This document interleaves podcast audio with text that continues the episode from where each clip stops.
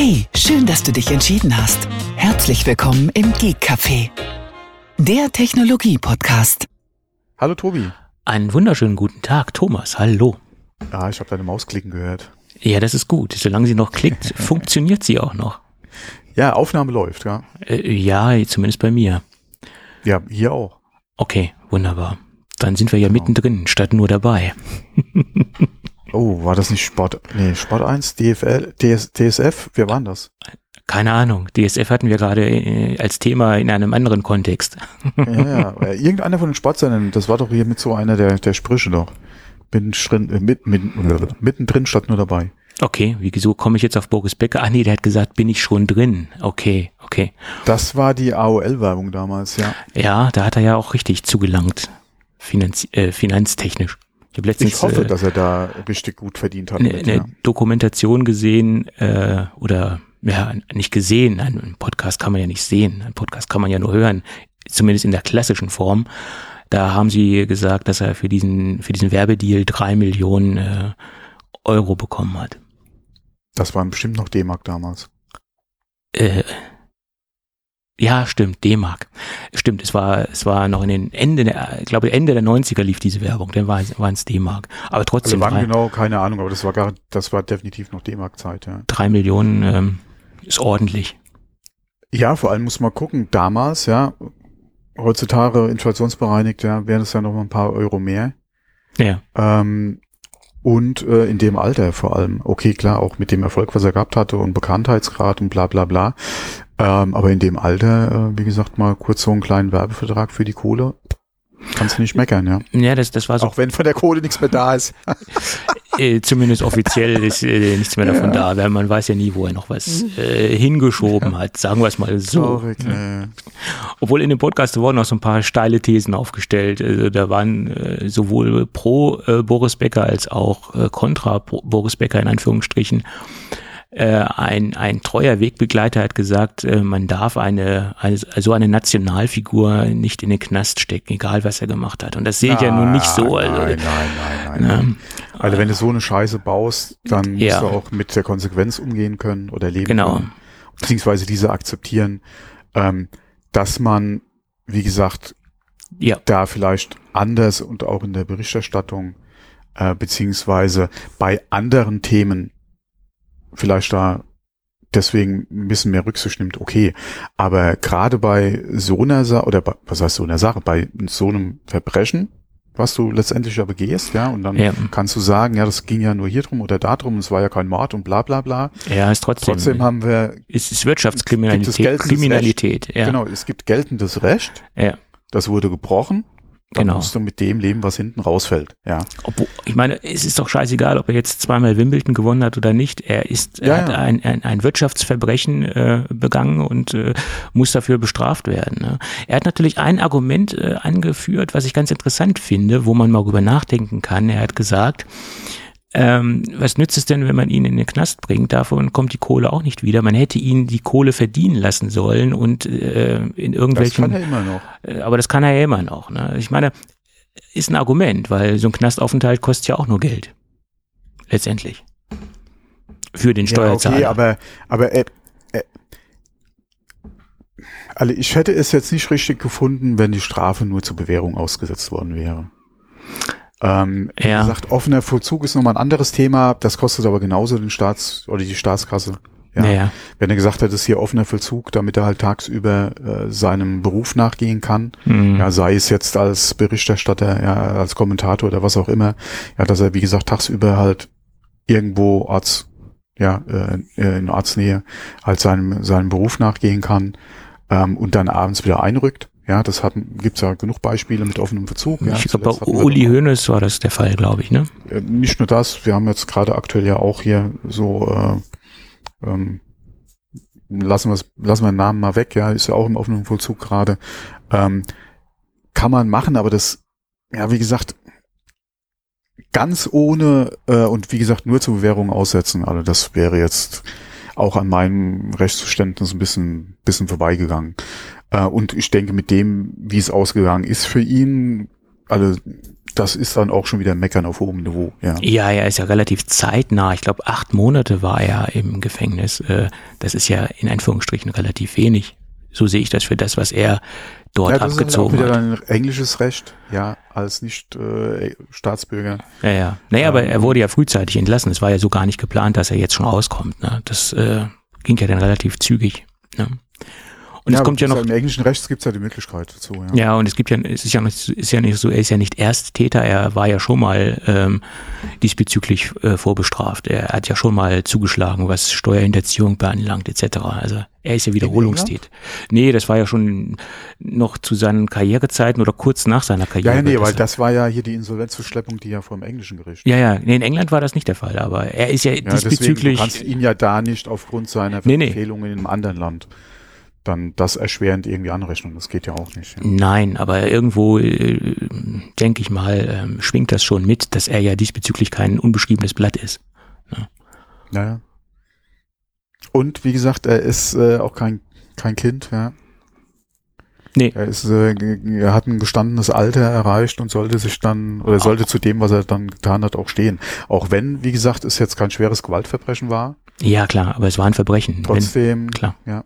Wenn auch nur ein Wirtschaftsverbrechen. Was heißt nur? Ja. Nur. Ja. Komm, hör auf, Tobi. Ja. nur. Ja. Wie gesagt, ja. es, klar, es ist kein Mord. Aber trotzdem. Ja. ja, so sieht's aus. Gut. So, äh, Thema verfehlt, sechs, äh, Sätzen sechs. Ja. ja, jetzt haben wir die Society News ja auch durchgearbeitet. ja. Der, der Boris, ja. Das war, glaube ich, so die, die, die, alle die, die Zeit, wo er aktiv war. Das war, glaube ich, so die, auch das Ende mal, alle nach Abgang von ihm und Steffi und, und André und so weiter. Ja, das war dann auch die Zeit, wo mich dann eigentlich auch das Interesse an Tennis verlassen hat. Ja, ich war, ich, ich kann mich noch ganz genau dran erinnern. Ich habe, das war in den, so in den fast Endzeiten von, von Boris Becker. Da, da war Sat 1 noch ganz stark in, in der Fußballübertragung und da muss ich so 14, 15 äh, äh, Fußball-Tennis-Übertragung. Also da hatte Sat 1 relativ viele Rechte äh, übertragungstechnisch. Mhm. Und da hatte mich Tennis nie so interessiert, aber ich bin durch Zufall, das war nachmittags irgendwie 16 Uhr oder so aus der Schule gekommen und habe da auf Sat 1 geschaltet und da spielte Boris Becker gegen Pete Sampras. Äh, und dieses Spiel hat mich so gefesselt. Ich hatte nicht keine Ahnung von Tennis, aber das war so spannend, dieser Ballwechsel und dieses Spiel, dass ich mir das komplett angeguckt habe. Und dieses Spiel ist mir jetzt zwar inhaltlich nicht in Erinnerung, aber ich weiß bis heute noch, dass ich dieses Spiel mit, mit einer mit einer Begeisterung verfolgt habe. Das war so das, das erste Mal, dass ich ein Tennisspiel von vorne bis hinten geguckt habe, weil es aber auch so spannend war irgendwie und auch so actionreich war. Ne? Das, das weiß ich noch bis heute. Aber das sind so meine einzigen Tenniserinnerungen, die ich habe. Mhm. Ja. Naja, egal. Das dazu. Genau, so, aber jetzt wirklich mal. G Geschichten aus der Vergangenheit. Strich unter, unter Tennis, ja. Wir sind ja hier nicht der äh, Tennis-Podcast. Tennis-Podcast. ja, wir machen aber immer ganz großes Tennis. ja, genau. Ja, und äh, die Farbe Grün ist ja in unserer, in unserer CI drin. Das, das passt ja auch zum Tennis. Ja, genau. So ist es. Ja, gut, aber äh, zurück zu unserer, unseren Technikthemen. Äh, es gibt einen Digitimes-Artikel, man muss dazu sagen, ich, ich sage ja immer Digitimes, ja, ja, die haben manchmal gute Zeiten und manchmal schlechte Zeiten. Oh Mann, jetzt, oh, oh, oh, oh. jetzt sind na, wir na, na, ja, ja, bei RTL gelandet. Ja, okay, okay, okay. Also, die haben manchmal schöne Artikel und manchmal schlechte Artikel und, und greifen manchmal auch ganz tief ins Klo. Das ist halt so. Und äh, sie haben aber einen schönen Artikel rausgemacht zum Thema Auslastung bei TSMC und äh, haben geschrieben, dass Apple dazu beiträgt, dass äh, TSMC nahezu äh, 70 Prozent Produktionsauslastung hat. Äh, das klingt jetzt 70 Prozent, warum nicht 100 Prozent? Ja, man hat aber immer so ein bisschen, ich sag mal, Head, Headroom nach oben, dass man ähm, gewisse äh, Schwankungen noch aus, äh, ausgleichen kann. Und 70 Prozent ist schon, schon eine sehr hohe Auslastungszahl. Ähm, ähm, man weiß ja auch nicht, was jetzt noch so äh, aktuell dazukommt, welche Maschinen vielleicht ausfallen, welche Produktionsstraßen äh, umgestellt werden müssen etc. Also das sind ja immer so Spekulation, spekulative Dinge, äh, die dazukommen, die man nicht von vornherein so ganz klar planen kann. Ne? Zum Beispiel, wir hatten ja die Problematik mit den Corona-Ausfällen, das konnte man ja auch am Anfang nicht so einkalkulieren. Äh, mittlerweile kann man das vielleicht schon etwas besser machen oder man, man baut sich schon etwas einen größeren Puffer ein oder ist schon etwas besser darauf vorbereitet, aber als Corona halt noch äh, der Pandemie-Newcomer war sozusagen, da konnte man das halt noch nicht so genau oder sich so darauf vorbereiten. Jedenfalls äh, sieht es so aus, dass laut dem Artikel der M3 kurz vor der Haustür steht. Äh, und es deutet auch viel darauf hin, dass äh, viel äh, oder dass die Premiere im MacBook Air stattfinden soll. Das konnte man aus dem Artikel also halt. Wie, wie letzte Woche schon gesprochen genau. oder, oder irgendwie gerüchteweise erwähnt, so April. Finde ich immer noch sehr ambitioniert. Finde ich auch, weil April ist ja bald. Genau, äh, aber wart, lassen wir uns mal überraschen, ja. Also genau, aber die haben das halt mehr oder weniger nochmal bestätigt und auch die ja. A17-Produktion soll natürlich dann bei TSMC logischerweise ja, stattfinden.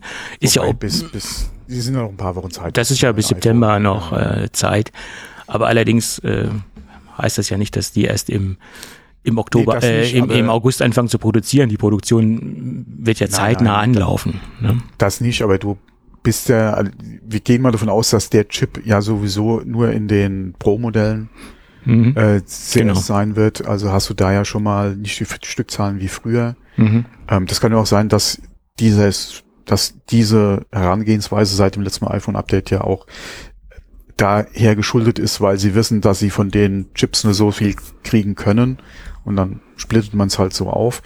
Ähm, und von daher, und selbst wenn du äh, noch nicht mit, mit der äh, Rate halt rauskommst an, an Chips, die du verwenden kannst, äh, wie man es gerne hätte, ja, bist du da ja eigentlich auch noch auf der sicheren Seite. Ich hatte, muss ich nur sagen, wie ich die Überschrift das erste Mal gelesen hatte, bin, hatte ich so verstanden, dass Apple 70 Prozent der ganzen Kapazität, ja, in dem Bereich bei TSMC einkauft. Nein, da geht es also, ja dann nur um die gesamte Auslassung bei TSMC, ja, also über alle Kunden und, und genau. verschiedenen Artikel, äh, äh, Artikel, die sie produzieren in, in, in dem Verfahren, ähm, dass die da halt in der Auslastungsrate halt bei 70 Prozent liegen. Wie gesagt, ich hatte zuerst die Verknüpfung, what? Apple kauft 70 Prozent von... Nee, nee. So, hm. Apple trägt halt dazu bei, dass sie äh, nahezu äh, die 70 äh, die hm. 70 Prozent locker erreichen ja. und ähm, das relativ zeitnah. Genau. In, in dem Zusammenhang gab es auch einen, einen schönen Artikel, wie groß die Marktanteile äh, überhaupt sind bei TSMC oder wie, wie viel Marktanteile Apple, äh, Apple sage ich schon, TSMC im Bereich der Auftragsfertiger überhaupt hat. Und das ist doch schon erschreckend, wenn man die Vergleichswerte sieht. Ähm, weil wenn man hört, dass sie äh, mittlerweile auf 58,5 Prozent gestiegen sind, äh, was die Marktanteile beanlangt, das klingt jetzt nicht so herausragend, aber wenn man schaut, wer auf den zweiten Platz ist und wenn man sich die Prozente anschaut, äh, ist Samsung auf dem zweiten Platz mit 15,6 Prozent. Und das ist natürlich ein enormer Abstand. Auf den dritten Platz ist die Firma UMC mit sage und schreibe 6,9 Prozent. Ich habe mir jetzt halt, wie gesagt, nochmal die äh, zweiten rausgesucht und den dritten rausgesucht. Äh, alles andere ist mehr oder weniger un uninteressant. Die, die kennen die meisten auch nicht. UMC dürfte noch so ein Begriff sein. Äh, die waren ganz, ganz früher zu PC-Zeiten im Bereich der, ähm, der Festplattencontroller ganz weit vorne. Also der äh, externen Festplattencontroller, die man noch als Steckkarte äh, dazugesteckt hat, sei es als äh, Weser Logelbass-Karte oder sei es auch als ISA-Karte. Da war früher UMC sehr weit führend, also da, daher kenne ich sie noch, äh, haben aber damals auch schon Auftragsfertigung gemacht. Und äh, äh, mittlerweile machen sie, glaube ich, nur noch Auftragsfertigung und haben keine eigenen Produkte mehr im Markt. Äh, und das, äh, ja, da, daher kenne ich UMC. Ähm, Marktanteil bezog sich jetzt hier auf den, auf die Chip Auftragsfertigung. Chip-Produktion. Genau. Genau, äh, Chip-Produktion. Also nicht jetzt speziell auf den äh, Produktionsprozess jetzt, äh, wo wir es eben hatten mit den drei Nanometer. Das waren generell. Das waren generelle, äh, ja, generelle ja. Marktanteile bezüglich mhm. der Auftragsfertigung für ja. andere Unternehmen, genau. Mhm. Ja, so da muss man auch mal gucken. Ja, ja, da muss man auch mal gucken. Die, genau, äh, für ja, interessant wäre es halt zu wissen, ist in der Zahl das drin, was Samsung für sich selbst produziert? Nee, ich glaube, das ja, bezieht, nee, nee, das bezieht sich nur auf die Auftragsfertigung für andere. So habe ich das aus dem Artikel ah, herausgelesen. Okay, ja. gut, weil ich, genau, weil ich hatte gedacht, generell, was jetzt die Kapazität am betrifft. Also nicht nur das, was halt in den Third Party dann quasi reingeht bei Samsung, sondern generell. Weil das wäre, dann würde sich ja die Zahl ja nochmal ein bisschen relativieren. Das wäre aber sehr gering, wenn das natürlich der generelle Output wäre, äh, weil Samsung verbaut ja äh, auch äh, Chips in ihren eigenen Produkten, halt äh, die Exynos-Prozessoren. ja, das ist halt die Frage, macht das wirklich so viel aus? Ja. ja. Das ist halt die Frage, ja. Aber 58 Prozent, da hast du schon eine Stellung erreicht. Ja. Kein Wunder, dass der ein oder andere da äh, ein bisschen zur Vorsicht mahnt. Ja, vor allem, wenn man, Aber wie gesagt, wer diese, dann machen, ja? diese Riesen. An diese, welcher Stelle kommt denn hier bitte Intel? Ja, äh, ja gut, ja gut, Intel macht halt äh, keine so riesengroße Auftragsfertigung. Ne? Das ist halt so. Die äh, machen halt viel unter ihrem eigenen Label oder alles unter ihrem mhm. eigenen Label. Ne? Das ist äh, der Fall. Das muss man halt auch immer differenzieren. Was ist Auftragsfertigung und was ist, mhm. was vertreiben sie unter ihre, ihren eigenen Labels?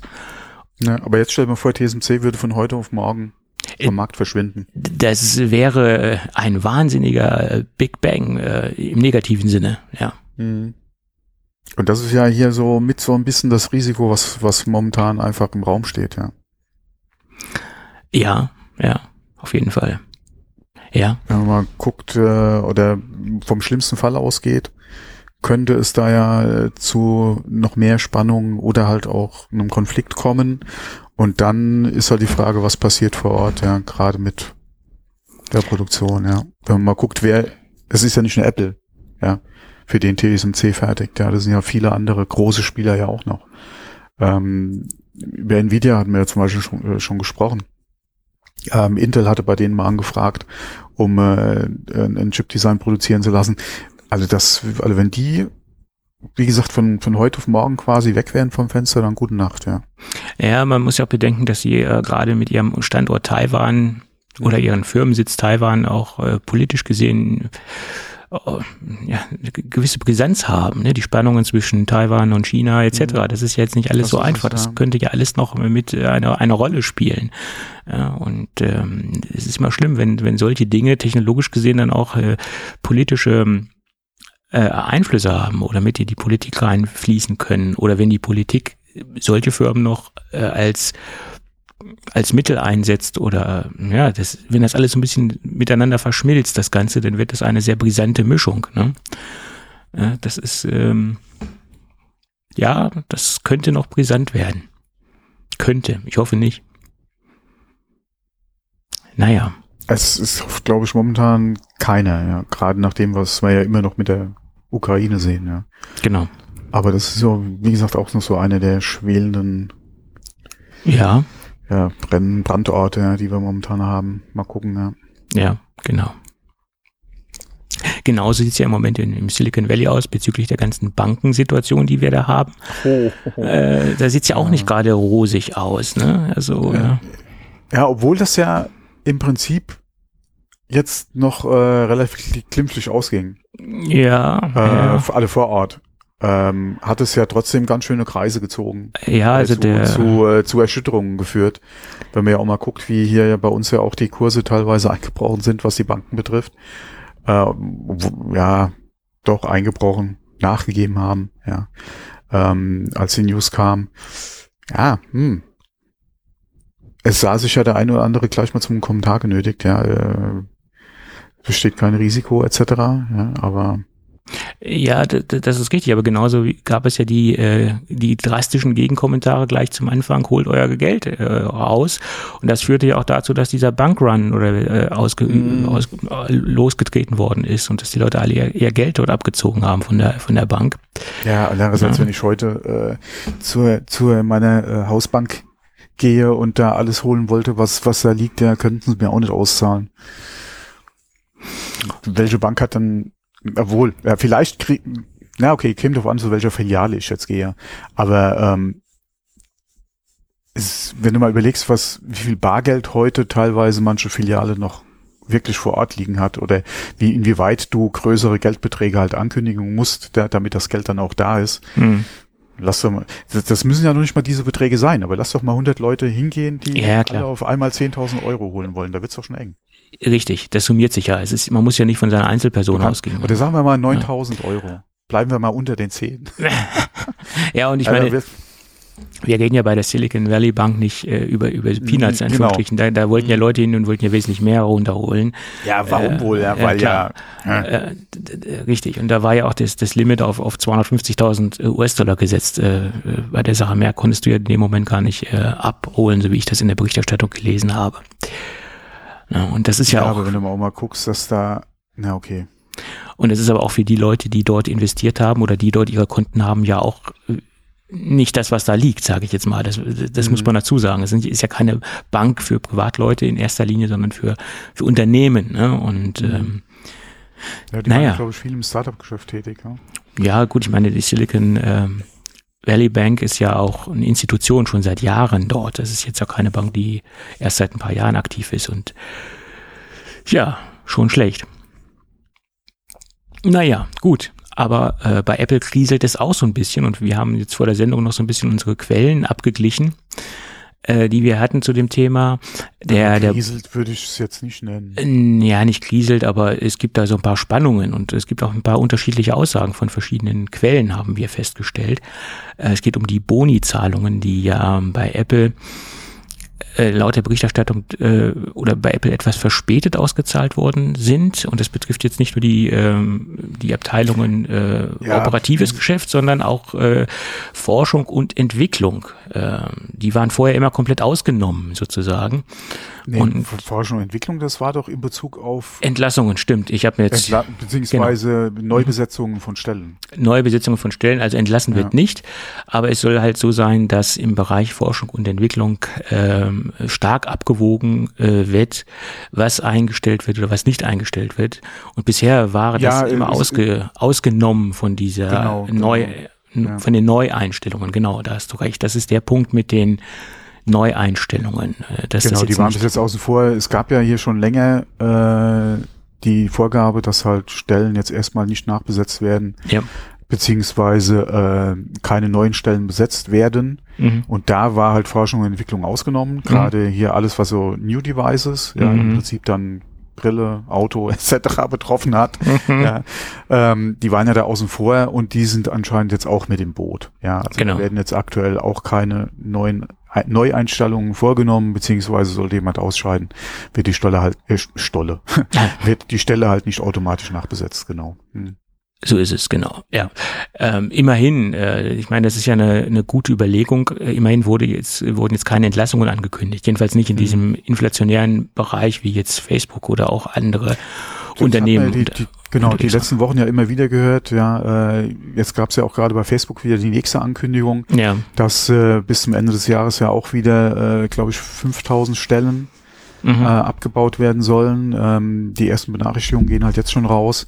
Sie haben ja gesagt, äh, außerhalb der Staaten die nächsten Wochen kommen die Infos, ja, wo wie äh, dann äh, reduziert werden soll. Mhm. Ähm, bei anderen Unternehmen wie bei Google oder so ging es ja die letzten Wochen auch immer, immer mal wieder weiter, dass äh, nochmal Entlassungen kamen, bis jetzt bei Apple außen vor, weil sie da auch eine, wie gesagt, generell eine andere äh, Personalpolitik jetzt gefahren sind, ja, äh, während der Corona, alle während Corona äh, und jetzt auch nach Corona. Ähm, aber ja, äh, bleibt auch nicht ohne Spuren bei Apple. Wie gesagt, Stellen nicht nachzubesetzen, wenn jemand das Unternehmen verlässt, ja, sei es jetzt aufgrund des Alters, also Rente, Ruhestand, mhm. beziehungsweise halt äh, andere Stelle kündigen etc., ist natürlich auch schon mal nicht ohne, weil die Arbeit ist ja in der Regel da und will gemacht werden. Genau, so ist es. Äh, von daher, wie gesagt, eine Stelle nicht nachzubesetzen, ist immer doof, ja. Mhm. Ähm, aber ja, besser so, als jetzt erstmal äh, wahrscheinlich 10.000 Leute entlassen, ja.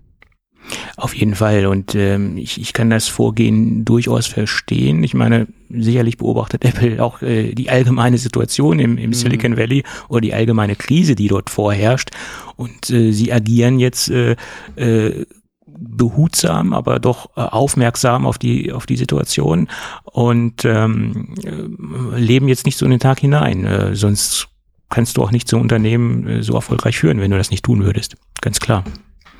Naja, vor allem interessant ist ja auch zu wissen, weil wir haben ja jetzt gesagt, hier Stellen werden nicht nachbesetzt, beziehungsweise Neuentstellungen äh, erstmal auf, äh, auf äh, wie sagt man? Auf Eis gelegt. Auf Eis gelegt, genau, mhm. danke. Ähm, Apple hat ja sehr gute Erfahrungen in der Vergangenheit ja auch gemacht und da haben wir ja auch schon drüber gesprochen. Ich habe teilweise auch schon gelästert, wieso äh, verschiebt man innerhalb von Abteilungen von links nach rechts, mhm. zum Beispiel bei der iOS-Entwicklung oder so, ja. Wieso verschiebt man da Leute, anstatt dass man die Teams entsprechend ausbaut, um da halt dann das an Arbeit oder an Crunch, was halt an, aufkommt an Thema, ähm, halt zu vermeiden beziehungsweise abzufangen. Was natürlich jetzt in so einer Situation ist Apple natürlich auch leichter macht. Mhm intern eventuell äh, halt von links nach rechts äh, zu besetzen, wo Not am Mann oder an der Frau ist, ähm, weil man es ja aus der, aus der Vergangenheit oder die, die praktisch halt schon die Erfahrung hat, ja. Und ähm, macht Apple vielleicht auch einfacher jetzt in der Situation, ja. Mhm, genau. Ja, und der zweite Punkt, das war nämlich der Punkt, wo wir unterschiedliche Quellen haben, also wo einmal mhm. die 9-to-5-Quelle genannt wird oder die wir als Quelle äh, einbezogen haben, dass Boni-Zahlungen etwas verspätet kommen und sogar Boni-Zahlungen äh, gar nicht ausgezahlt werden sollen, äh, was allerdings nur laut dem 9-to-5-Mac-Artikel einige äh, Mitarbeiter betreffen soll oder einige Abteilungen betreffen soll. MacRumors schreibt allerdings, dass es keine Streichungen geben soll, sondern nur Verzögerungen äh, bei der Auszahlung. Oder Verzögerung ist halt jetzt auch wieder so, so ein Thema. Klar, äh, Apple hatte in der Vergangenheit zwei Termine, wo Boni ausgezahlt wurden mhm. im Jahr. Und zwar zweijährlich oder zweimal im Jahr im Prinzip April und Oktober. Mhm. Laut der Quelle, die ich gelesen hatte, wird April gestrichen und die Bonuszahlung oder die Boni-Zahlungen werden in Zukunft nur noch im Oktober getätigt. Mhm. Klar ist das jetzt für, für einen April, der kurz vor der Haustür steht, ähm, mhm. doof, ja, weil du ja vielleicht auch mit dem Geld gerechnet hast, ja, wenn ja. du halt, oder wenn dir ein Boni zusteht. Mhm. Und jetzt sagt man, okay, wir, wir, wir schieben oder wir machen es in Zukunft generell nur noch im Oktober. Mhm. Doof, aber solange ich ja meine Kohle dann wenigstens im Oktober kriege, ja, habe ich ja unterm Strich nichts verloren. Und das ist halt der nächste Punkt beim, in, in, in der, oder wo ich es halt gelesen habe, ist, dass es auf jeden Fall quasi bei der Höhe des Boni übers Jahr gesehen bleiben soll. Mhm.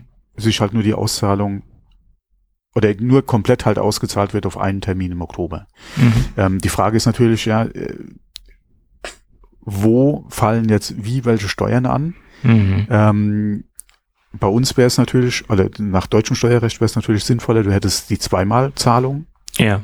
Weil dann insgesamt über beides gesehen halt die Steuerlast geringer wäre und unterm Strich mehr hängen bleibt. Mhm. Inwieweit das natürlich dann gerade in, in Staaten und dann auch da in dem äh, Bundesstaat dann halt wieder ist, keine Ahnung, ja. Aber könnte ich mir vorstellen, ist vielleicht ähnlich. Also wäre es auch da schöner eigentlich, wenn du halt mehrere Auszahlungen hast, aber ja mein Gott, wenn's ähm, Apple aus welchen Gründen auch immer halt so äh, ändern will, ja, was äh, Genau. Ja, ich meine, solange sich das äh, so beläuft, wie McRumors es schreibt, ähm, dass die Boni-Zahlungen halt nur einmal stattfinden sollen im Jahr und nicht gestrichen werden oder nur teilweise gestrichen werden, wie es 9 to 5 Mac ist, äh, 9 to 5 Mac mhm. schreibt, ist es ja auch, okay. Äh, dann kann man ja damit leben. Äh, nur wenn was gestrichen wird, naja gut, äh, das wäre dann schon etwas negativ, ja, klar.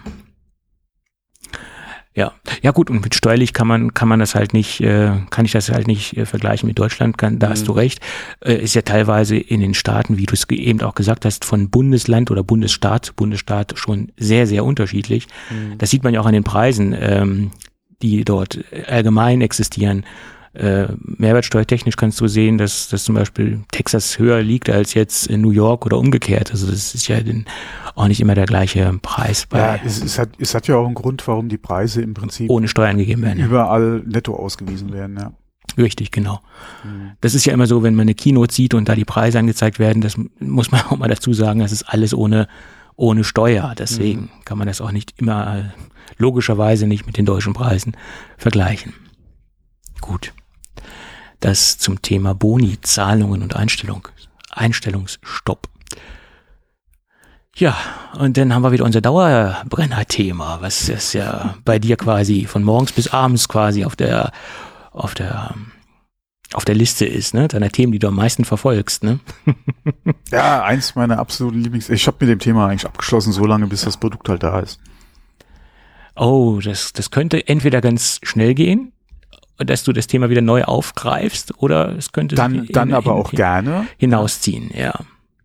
Das, das, das je nachdem, wer jetzt äh, recht bekommt oder wer jetzt am längeren Drücker sitzt äh, bei der ganzen Geschichte bei Apple. Äh, ich tippe also mal. An, an, an, wo sitzt? Am? am längeren Drücker sitzt, sage ich jetzt ah, mal. Okay, ich hatte Drucker verstanden. Ja. Die Länge eines Druckers. Na gut, Drucker können unterschiedlich lang sein. DIN A4, DIN A3, die, ne? Also da, da, ja, da gibt's auch eine unterschiedliche Länge, ne?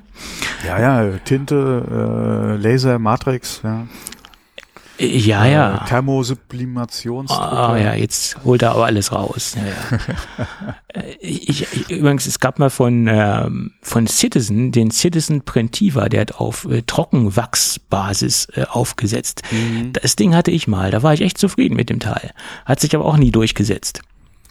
Äh, ja, mein Gott, wo ist Betamax gelandet, ja. Ja, ja, aber war ein tolles Konzept, weil das Zeug konnte nicht eintrocknen. Ja, es war schon trocken. Ja, ja, also ich will jetzt die, die Technik nicht mit Betamax äh, nee, nee, und sagen, dass die technisch allem anderen weit überlegen war, aber ja. Nee, aber dieser Citizen war echt toll. Das, das äh, war aber ja. mal der kurze Versuch, in den in Druckermarkt heute war von, von seiner Technik auch stark überzeugt, ja. Ja, ja. Naja, gut, so, das zurück zu Tim Cook, äh, von Citizen nach Tim Cook, das ist ja auch äh, wahnsinnige Sprünge. Ähm, ja, es sieht so aus, zumindest schreibt das die Financial Times, äh, mal im Bereich der, äh, des MR-Headsets ein ganz neuer Player, der darüber Bericht erstattet, äh, dass er wohl etwas Druck macht. Also Tim Cook äh, übt zusammen mit Jeff Williams ein wenig Druck auf das Apple Design Team aus, dass das Ding doch noch dieses Jahr auf den Markt kommen soll und dass er das unbedingt dieses Jahr noch sehen möchte ähm, obwohl das Designteam da so ein paar Bedenken hat und sagt, nee, nee, also hm, in, in gewissen Bereichen sehen wir da jetzt nicht die Produktreife, dass es jetzt wirklich noch dieses Jahr kommen soll. Äh, und äh, da sind sich wohl zwei Bereiche, die sich also, gegenüberstehen. Also ich glaube, wenn es nach den Entwicklern ging, beziehungsweise nach dem Product-Team ginge, mhm. würden wir wahrscheinlich in den nächsten zehn Jahren noch nichts sehen. Weil nachdem was ja. ich gelesen hatte und, außer, äh, und von den Aussagen, die anscheinend aus der Richtung kamen, würden die gerne so lange drauf warten, bis die Technik soweit ist, dass du wirklich nur noch wie man heute eine normale ja. Brille halt die Technik halt und das das wird wahrscheinlich selbst in den zehn Jahren noch nicht so weit sein. Ja. ja. Äh, am liebsten wäre es denen wahrscheinlich spätestens eine Kontaktlinse, ja, wo die komplette Technik drin ist. Ja. Aber das wird noch länger wahrscheinlich dauern als die zehn das, Jahre, ja. Das Problem, ähm, was, ja, erzähl weiter, okay. Ja, äh, aber ob, wie gesagt, ob jetzt der Team Cook da wirklich so Druck macht. Wir haben ja bis heute noch nicht mal eine irgendwie wirklich eine, eine, eine Bestätigung, dass die, dass die Technik kommt, außer dass Apple äh, gerade AR für eine Zukunft oder für, für eigentlich das nächste große Ding hält, ja, und da äh, auf jeden Fall im, im, am entwickeln ist. Aber es ist ja nicht so, dass sie auf der WWDC gesagt hätten, am Weihnachten ist es da und dann hat Nein, die Technik, klar. nee, äh, sorry, wir müssen uns noch mal ein bisschen länger Zeit lassen und der Tim macht dann äh, macht dann Druck. Ähm, von daher. Pff, ich meine, man weiß ja auch nicht jetzt, wo konkret die Bedenken sind äh, im Designteam, äh, warum man jetzt nicht zeitnah, in Anführungsstrichen zeitnah, das Produkt äh, releasen kann ne, dieses Jahr.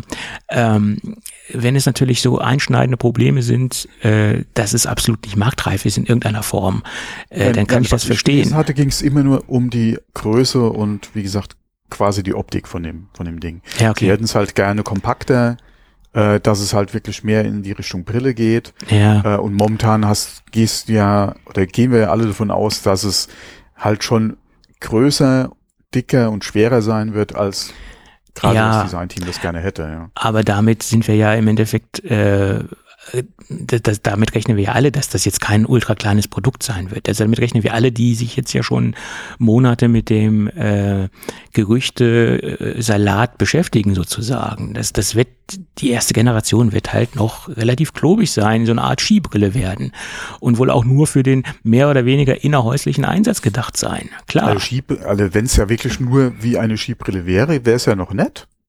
Klar, will man so ein Ding draußen äh, ständig in, im Gesicht tragen oder auf den Augen tragen, ganz andere Frage. Aber wenn du mal guckst, was heute hier so eine Quest oder oder die, die anderen äh, Dinger sind, ja, da hast ja da immer noch so große Teile auf der Nase sitzen, ja. Wie gesagt, eine Skibrille wäre ja schon ja die nächste, übernächste Generation im Prinzip, ja. Ähm, aber ich denke, das ist eigentlich, um das halt wirklich dann auch draußen im Markt für die breite Masse akzeptabel zu machen, immer noch zu groß. Ja. Ja, ich meine, das Produkt muss sich halt entwickeln und ich meine, der Vergleich ist jetzt vielleicht ein bisschen krass und, und hinkt vielleicht jetzt, den ich ja gerade so ein bisschen aufbaue. Wenn es danach geht, dann hätte man die erste Apple Watch auch so nicht auf den Markt bringen können, wenn man die mit den heutigen Produkt, Produktgenerationen vergleicht. Okay, du hattest ja. aber nicht das Problem, dass du da hier äh, so ein Gerät am, am, am, am Handgelenk hattest, ja, was so groß wie eine Maus nein, ist. Nein, nein, nein. Die erste Apple Watch hatte halt ganz andere Probleme bezüglich der extrem mhm. langsam, die war sehr langsam und die Apps reagierten sehr träge.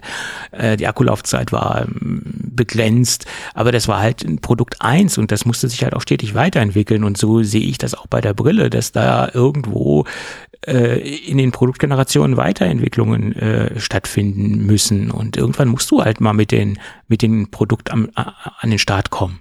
Ich kann da Tim Cook schon verstehen, aber um wirklich das Ganze Ausmaß verstehen zu können, müsste man natürlich mehr äh, Details haben. Ne? Das, das ist ja, halt aber so. ich kann mir nicht vorstellen, dass der Tim da auf Teufel und komm raus da Druck macht, nur um das, diese anderen. Ich weiß es nicht. Keine Ahnung. Äh, es scheinen jetzt zwei, zwei Leute zu sein, Jeff Williams und, und Tim Cook, die da Druck aufbauen. Ich könnte mir schon vorstellen, dass er da eine gewisse ähm, gewissen Eifer hineinlegt, äh, weil er ja ein starker Fan von Augmented Reality ist und äh, ich glaube, er will das, bevor er abtritt in irgendeiner Weise, ähm, noch auf dem Markt haben. Ne? Tim Cook wird, denke ich mal, in absehbarer Zeit nicht abtreten. Ja. Beziehungsweise zurücktreten. Warum auch, ja? Also Apple hat das, was es ist, Tim Cook zu verdanken. Und ob der jetzt, ja, ja, ja, also im Moment, im Moment, Jahr oder, ja, oder nächstes was, oder was, übernächstes Jahr eine, eine, Brille auf den Markt bringt, ist so vollkommen wurscht. Äh, was im Moment Apple ist, hat, hat, äh, äh, Tim, hat Apple Tim Cook zu verdanken. Aber die Basis hat ja Steve Jobs letztendlich äh, gelegt. Ne? Du hast es eben so gesagt, äh, so global ausgedrückt. Nee, das, was Apple heute ist. Also wenn ja. du auch mal guckst, seitdem Tim Cook das übernommen hat, das haben, klar, wem, wem sonst als Tim Cook haben sie das zu bedanken, ja. Ja, ja klar, ähm, nach, nach dem. Aber wie äh, gesagt, aber ob der jetzt dieses, nächstes oder übernächstes Jahr die Brille bringt, mhm. also glaubst du nicht, dass innerhalb der, oder dass Tim Cook innerhalb der nächsten fünf Jahre weg vom Fenster ist? Ich, ich weiß es nicht. Mhm. Ich weiß es nicht, wie lange er noch machen, machen möchte. Keine Ahnung. Das, äh, weiß ich nicht, keine Ahnung, er ist jetzt auch schon. Wer, wer, selbst wenn er machen will, wer sollte ihn dann vorher absägen? Alle, naja, absägen kann ihn da jetzt. an dem Stuhl von Tim Cook sehen. Äh, nein, weil der Erfolg gibt ihm recht. Es gibt da keine, äh, äh, es gibt da keine äh, Gründe, ihn da jetzt äh, aus der Erfolgssicht her abzusägen. Das ist, ist halt so. Ne? Ähm, das sah ja damals bei äh, Steve Jobs ganz anders aus. Aber das war auch eine ganz andere Geschichte und auch ein ganz anderer ja. Background. So ist das. Gut. Ja, wieder manche gesagt haben, ja, Tim Cook und äh, arbeitet an seiner Legacy und er muss jetzt die Brille. Nee. Wie gesagt, ob die nächstes Jahr oder übernächstes Jahr kommt, spielt da eigentlich keine Rolle, ja. Alle für ihn und für das, was er hinterlässt, ja, oder mit der Firma erreicht hat. Dass Apple, äh, keine Ahnung, vielleicht schon zehn Jahre an dem Projekt arbeitet und jetzt vielleicht mal ein Ende haben mhm. will, okay. Kann man auch verstehen. Nur dadurch, dass du ja im Prinzip nirgends gezwungen bist, dieses Jahr wirklich eine Brille auf den Markt zu bringen.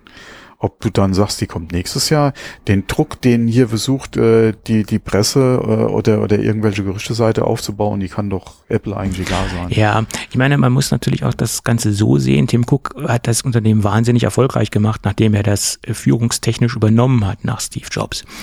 Er hat aber alle Produkte, die die jetzt so am Markt sind, zum größten Teil alle nur evolutionär entwickelt. Steve Jobs hat das. Oh, das ist doch auch wieder so ein Gerücht. Nee, guck mal, Steve Jobs hat das Ach. iPhone, hat das iPhone gebracht. Das hat er Evolution, Tim Cook hat es weitergebracht. Ja, ja. Das iPad hat äh, Steve Jobs gebracht. Äh, ja. Also die großen Meilensteine von Apple, die hat nicht Tim Cook Apple gesetzt. 2 hat Steve Jobs und Wozniak, ja, okay, ja, und das, weiter. Ja. Das ist ja nicht alles, was Apple macht zurzeit. Ja, aber gegenüber das, was Apple zurzeit macht. Services, guck doch mal ja, okay. Äh, die Apple Watch, Service. guck doch mal, äh, guck doch mal AirPods und den ganzen Kram. Wie viel Millionen die mittlerweile machen. Das sind doch alles Sachen, die äh, ja, aber das sind jetzt nicht so ikonische Meilensteine. Das sind zwar sehr gute Produkte und das sind auch natürlich Cash-Cow-Geschichten, aber das sind jetzt nicht so ikonische Dinge wie das iPhone und das iPad letztendlich. Ne? Die, ja, der die, gerade Mittengrund, sich mit der Brille Zeit zu lassen. Und dann wirklich was zu bringen. Ja, klar. Äh, klar, aber das wäre natürlich das Ding, was Tim Cook als Meilenstein setzen könnte, also als ikonische als Meilenstein. Sein, als sein Beitrag, beziehungsweise als ja. sein Produkt, was hier steil durch die Decke geht. Genau. Ähm, ja, aber wie gesagt, da ist er nicht gezwungen, das dieses Jahr zu machen, weil Tim Cook wird nächstes Jahr noch genauso da sein. Ja, kann sein. Ich, äh, ich weiß es nicht. Das sind halt nur die, die Gerüchte. Okay, das weiß keiner, aber ich gehe da fest davon aus. Die, Der wird nicht am 31.12. sagen, tschüss äh, und vielen Dank für den Fisch. Ja.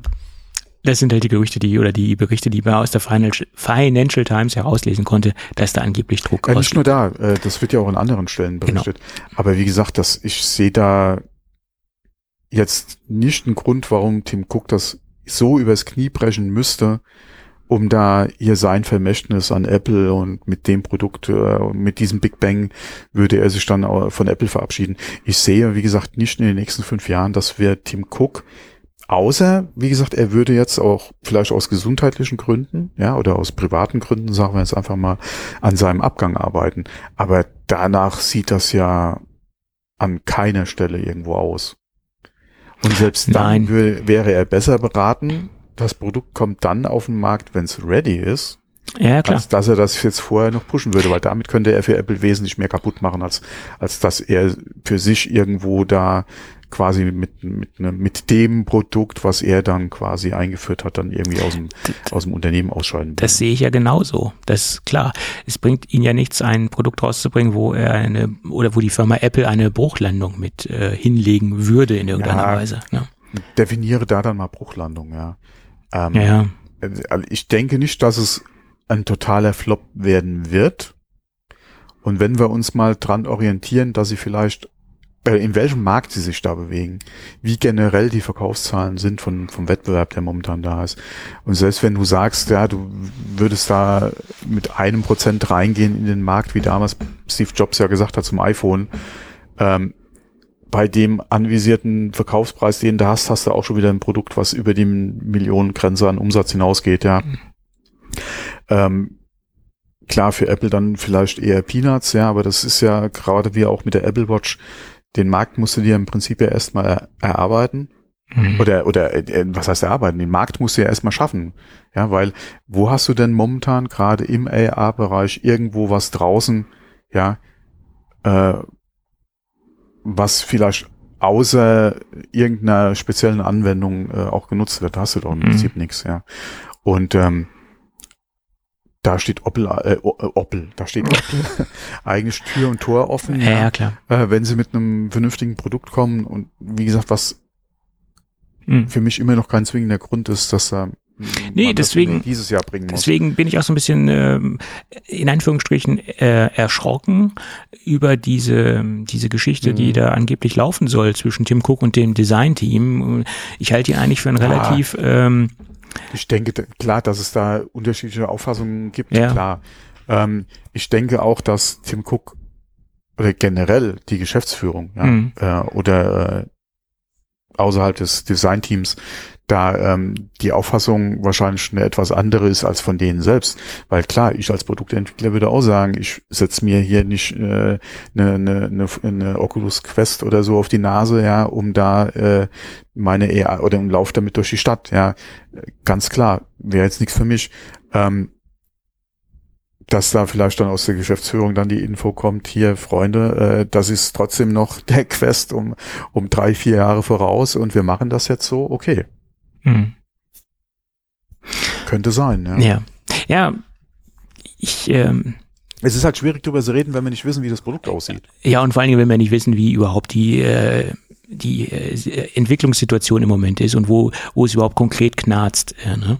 Ja, das, das, deswegen, äh, die, die, äh, im Prinzip geht's ja darauf hinaus, wie sieht das Ding aus?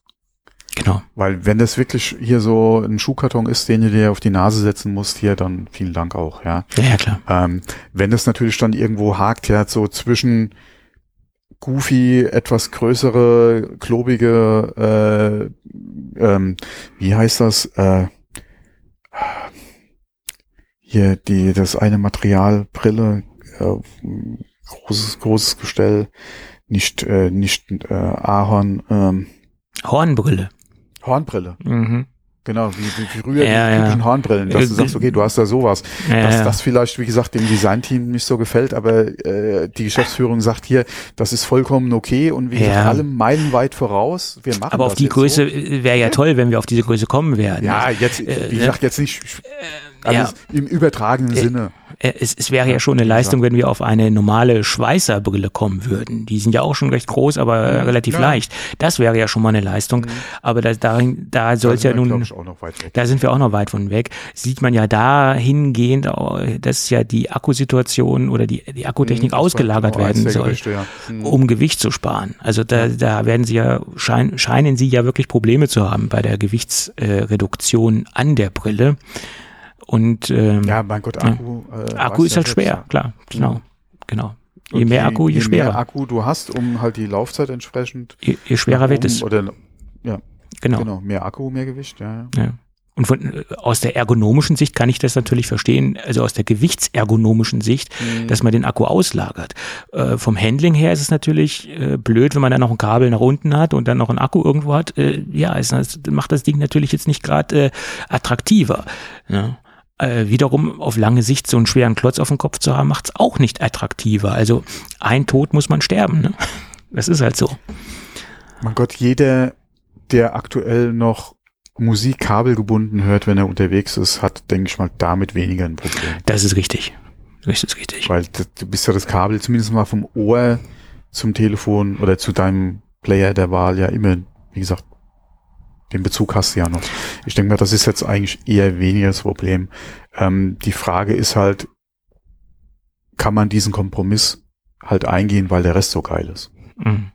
Siehste, das ist das Problem. Man kennt halt, halt zu wenig von dem Gerät. Ja, das ist ja das, was ich eben gesagt habe. Ja? Genau. Wir wissen halt nicht, ja, wie das Ding geht, wie gesagt, es wird halt wirklich so Puck die Stubenfliege, Hornbrillendesign, ja. Ähm, oder ja. ist es halt wirklich nur so ein Schuhkasten, den auf Ja, ja oder so ein ja. oder so ein kleiner Visor wie bei Jody LaForge. Äh, das wäre auch cool. Also so kompakt, wenn das so wäre. Ne? Ja, das wäre jetzt auch wieder nichts für, für jeden Tag, weil du. Aber es wäre klein. auch wieder klein, ja. Aber. Ja, ich meine, so ich glaube, von so einer normalen Brille sind wir weit entfernt, ja. Diese ja. sehr viele ja tragen, ich ja auch, ja, sind wir noch so weit. Ja, aber diese Illusion, ja. die machen wir uns ja alle nicht. Also das ist uns ja allen, denke ich, bewusst, die sich so ein bisschen mit dem Thema beschäftigen. Ja, ich denke mal, der ein oder andere erwartet sich ja von Apple schon so einen Quantensprung. Ja, aber nicht, gesagt, aber nicht, nicht, so, nicht bei Generation äh, 1. Nicht so Designerbrille, keine Ränder, ja, nur Glas mm. oder so. Ähm, aber so Puck die Stubenfliege, äh, ja, denke ich mal. Okay, aber, aber nicht bei Generation 1. Das sehe ich nicht so. Sei es drum, äh, wenn man das jetzt mal unterm Strich betrachtet, dreht sich ja alles darum, wo wir die letzten Monate drüber spekuliert haben, mhm wie wird es technisch sein, was wird es können? Das ist ja die Kernfrage. Ne? Und, äh, ja, wobei die nach wie vor ah. die größere Frage ist für mich halt Software beziehungsweise. Genau, also das zieht ja alles, das alles darum. Viel, viel größere Frage, Software, Anwendungsbereich, äh, mhm. Use Case etc. Was zeigt uns Apple, was wir mit dem Ding machen können mhm. und so weiter. Das, das ist ja alles noch nicht genau geklärt. Was wird man generell damit machen können? Weil selbst das, was sich Apple vorstellt, ist nicht unbedingt das, was dann vom Entwickler her kommt. genau. Oder was vielleicht auch der Nutzer sich dann äh, mhm. wünscht, äh, was Apple uns mhm. zeigt. Ne? Ja, ja. Obwohl es war ja schon immer so, Apple muss uns ja erstmal zeigen, äh, was wir was wir wollen sozusagen und was wir damit machen können, dass es beim Kunden halt ankommt. Nee, Apple ne? zeigt uns, was man aus so einer Oculus Quest zum Beispiel machen kann. Ja, klar. aber, aber Apple hat uns auch immer in der Vergangenheit gezeigt, ja, äh, Dinge, die wir vielleicht noch gar nicht so auf dem Tablett hatten, im wahrsten Sinn des Wortes. Ja, ne? Dein äh, Telefon braucht keine Tastatur. Ja, genau. Aber okay. Äh, sei es drum. Äh, es gibt trotzdem noch eine Neuigkeit, noch zwei Neuigkeiten zum Thema äh, MR-Headset, wie wir ja so mittlerweile ja, schon Eine kleine Sache gerade noch, weil wir über diese äh, ja. äh, MA, VA, IA-Headsets gesprochen haben. Google stellt jetzt die, äh, den Support für und, und den Verkauf von ihrer Enterprise-Version der Google Glass ein. Okay, gut, das wusste ich die jetzt Google nicht. Glass und ja auch in der letzten Version, die sie ja mhm. hatten, äh, gab es ja noch für den Enterprise-Bereich. Mhm. Ähm, ich weiß jetzt nicht, wie der Preis war. Ich glaube für einen Tausender oder so, glaube ich, oder? Irgendwas Kann ich dir nicht sagen. Da bin ich wirklich ähm, nicht im Thema. Haben sie ja noch für Ende, alle für für Geschäftsanwendungen oder mhm. Geschäftskunden ja angeboten, diese Enterprise-Version. Mhm. Und da, das wird jetzt auch eingestellt. Okay, gut. Aktuell kannst du defekte Geräte noch austauschen lassen. Mhm. Boah, ich habe jetzt allerdings den Zeitpunkt auch schon wieder vergessen. War das bis also dieses Jahr auf jeden Fall wird es eingestellt. Mhm. Okay. Na gut. Nur mal so klar, so kurz dazu, also Google Glass, weil man ja auch immer gesagt hat, hier Google, ja, Microsoft HoloLens, ja. Ähm, aber wenn man guckt, die war ja eigentlich auch gerade für den militärischen Bereich gedacht. Die US Army hat ja da auch äh, ihre Tests mhm. eingestellt. Da wird mhm. ja auch nichts kommen in dem Bereich, zumindest mal nicht von Microsoft. Ähm, schwieriges Ding, ja. Genau. Gut, aber wieder zurück so, zu, genau. mhm. zur, zur Mixed Reality, äh, zum Mixed Reality Headset. Da sind jetzt Bilder aufgetaucht von angeblichen, ich sag's mal ganz krass, von angeblichen Komponenten. Also nicht von einer kompletten äh, MR-Brille. Das hat der Twitter-Account ja. Mr. White rausgebracht. Der hat allerdings. Ja, Walter? Walter White? Ich weiß so, dass er Mr. White sich nennt, aber Walter wird es wahrscheinlich nicht sein. Äh, jedenfalls hat er einige Komponenten gezeigt, angebliche Komponenten. Das ist aber jetzt auch nicht so spannend, weil das nicht darauf zurückschließen lässt. Ähm, ja, ich finde es schon spannend, weil uh, gerade wenn man sich die mal anguckt, machen die ja schon ziemlich Hoffnung drauf. Dass es klein ist. Kein Schuhkarton werden wird. Ja, ja, aber das sind natürlich auch noch Komponenten, die ja noch eine Verkleidung äh, benötigen. Also das sind ja, das ja innere Komponenten. Ich weiß ja nicht, welche anderen Technik steckt noch mit drin. Genau. Und äh, das, klar, das ist nur ein kleiner Teil, aber der macht doch schon mal ähm, genau. Hoffnung. Ja. ja, Hoffnung, die stirbt ja zuletzt. Genau. Ähm, allerdings weiß man halt auch nicht, wie ich es eben schon sagte, wie die Verkleidung aussehen wird von dem Ganzen und mhm. ob das auch wirklich hundertprozentig Apple-Komponenten sind. Das äh, konnte man auch nicht äh, nach meiner Meinung aus den Bildern sehen. Äh, das, da fehlt so ein bisschen die hundertprozentige Beweiskette, sage ich jetzt mal. Mhm. Allerdings ja. muss man sagen, Mr. White hat in der Vergangenheit auch schon einige Apple-Komponenten geleakt, die dann auch wirklich so ähm, in Produkte aufgegangen sind oder auch als Kompon als Produktbestandteile äh, stattgefunden haben. Also es ist jetzt nicht unbedingt ein ähm, ein Blender, der da unterwegs ist, oder jedenfalls in der Vergangenheit war es kein Blender. Äh, von daher könnte man daraus schließen, dass die Komponenten oder die Bilder der Komponenten echt sind.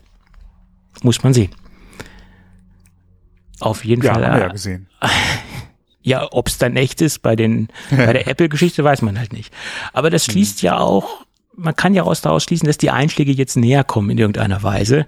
Und das könnte man auch daraus schließen, dass ähm, bei GitHub ähm, in der in, in, in der Open Source Code von Apple ähm, Begriffe aufgetaucht sind, Re Reality OS und wie Reality Simulator.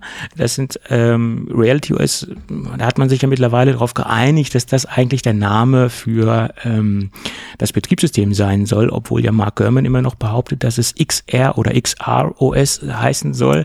Das sind so diese beiden Namensgebungen, die sozusagen hoch gehandelt werden. Äh, aber wie gesagt, in einem Open Source Code auf GitHub, der von Apple stammt, sind jetzt die Begriffe Reality OS und Reality Simulator aufgetaucht. Gut, das lässt ja auch darauf hoffen, dass wir eventuell zeitnah was sehen können. Aber was heißt schon zeitnah? Ich gehe mal davon aus, WWDC. Übrigens, es gab immer noch keine Einladung zu WWDC oder keine Bekanntgabe, wann sie nun stattfinden wird. Ähm, normalerweise ist jetzt immer so der Zeitpunkt, dass da was eigentlich ausfallen soll. Da haben sich auch schon einige Analysten und Leaker äh, drüber geäußert, Mensch, da kommt ja gar nichts. Ähm, gutes oder schlechtes Zeichen, keine Ahnung. Ja, macht natürlich die Flug- und Hotelpreise nicht besser. Ja. Du siehst das jetzt ganz pragmatisch. Ich sehe das eher aus der, aus der technologischen Geschichte heraus.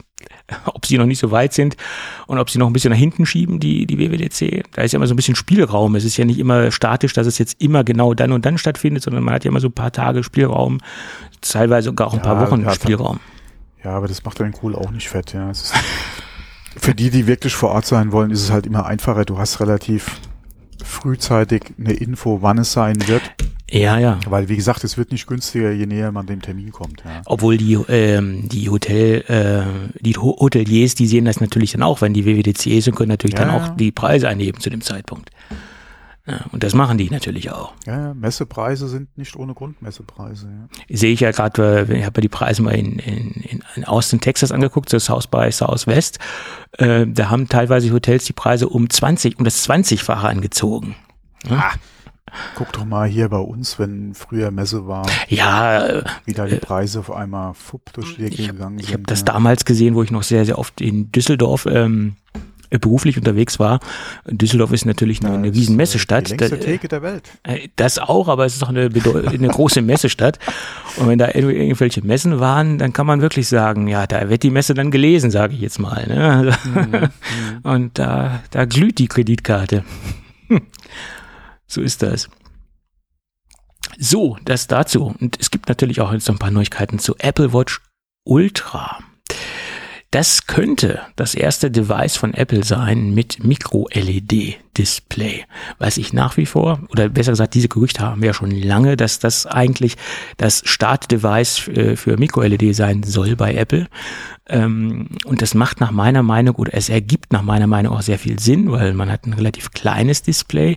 Was heißt klein? Die soll dann auf 2,1 Zoll anwachsen, äh, die Apple Watch Ultra. Im Moment sind wir knapp unter 2 Zoll.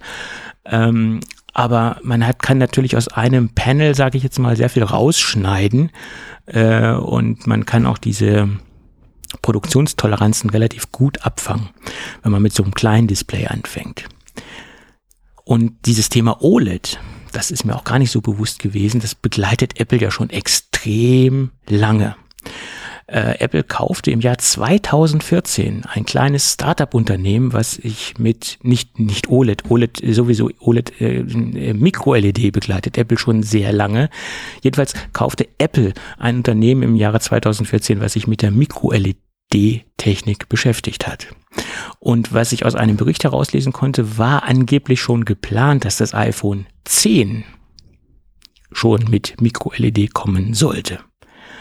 Das zeigt erstens, dass Apple schon logischerweise lange daran arbeitet, aber es zeigt auch zweitens, dass ähm, die ganze Sache gar nicht so trivial ist. Weil wenn man schon so lange daran arbeitet, diese Technik serienreif zu bringen, dann scheint es nicht so trivial zu sein. Logischerweise. 2014, das sind nun mal knapp zehn Jahre. Oder nächstes Jahr sind es dann zehn Jahre. Der ist es normal entsprechend länger, ne? Hm? Ja, genau. Ja, das, das Problem ist ja nicht nur, dass du das Display brauchst, sondern du brauchst ja entsprechend auch die Stückzahlen. Genau, und deswegen und macht, halt echt, ja. macht es auch Sinn, erstmal mit der Apple Watch anzufangen, weil die Stückzahlen natürlich geringer sind, äh, gerade auch bei dem Ultra-Modell, als bei zum Beispiel iPhones. Ähm, die Verkaufszahlen sind logischerweise nicht so hoch.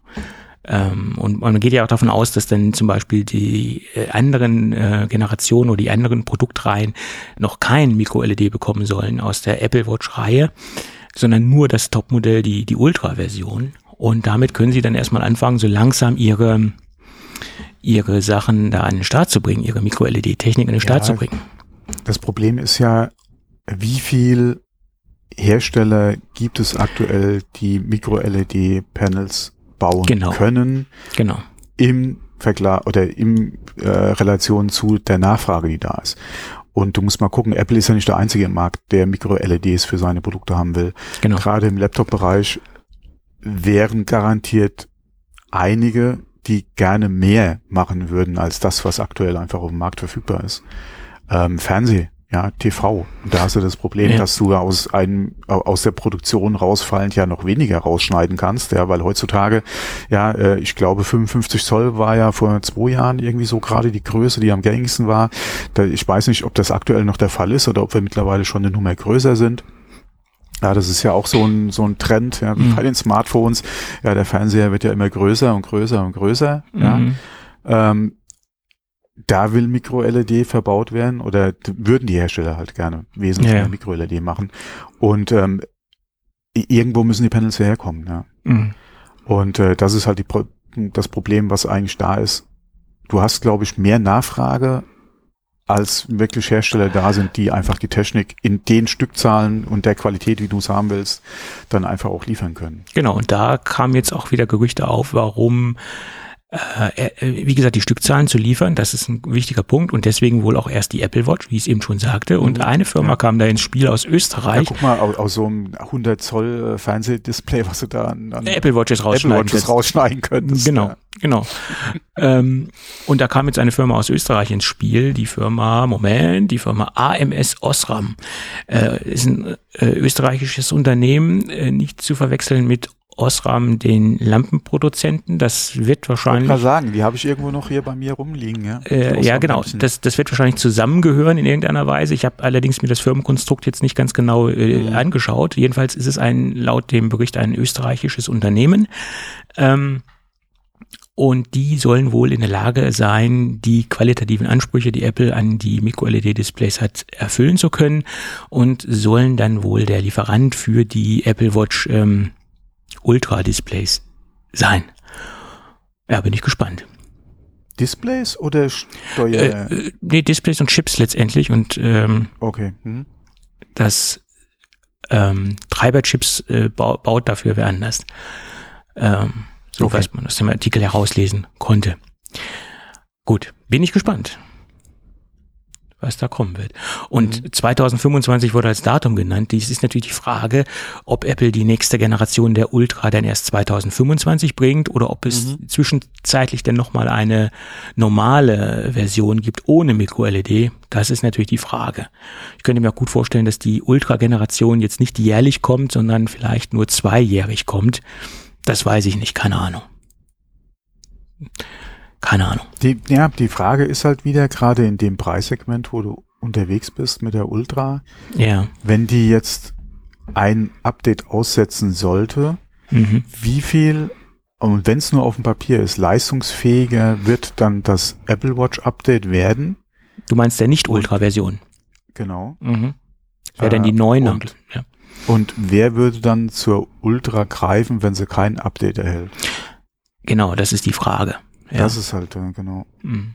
Obwohl ich ehrlicherweise, weil, weil kaufe ich mir eine neue Ultra mit alter Technik. Also wenn es eine Neuner gibt mit neuer, ja, ja, ja, ja, das ist die Frage. Mhm. Das, ja, da kann man sich auch viel kaputt machen, gerade das auch bei dem Preis. Es ist ja nicht so, dass es eine SE ist, mhm.